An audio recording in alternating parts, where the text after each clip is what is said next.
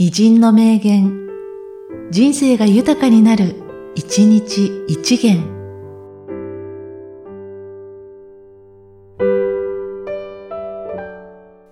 1月29日、本田清六。人生の最大の幸福は、その職業の道楽化にある。職業を道楽化する方法は一つ。努力にある。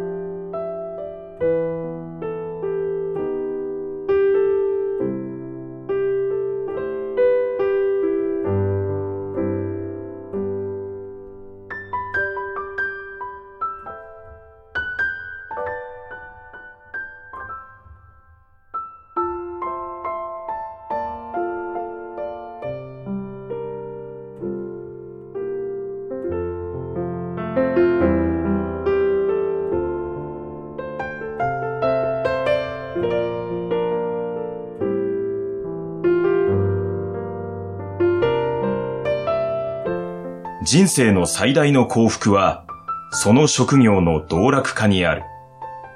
職業を道楽化する方法は一つ。努力にある。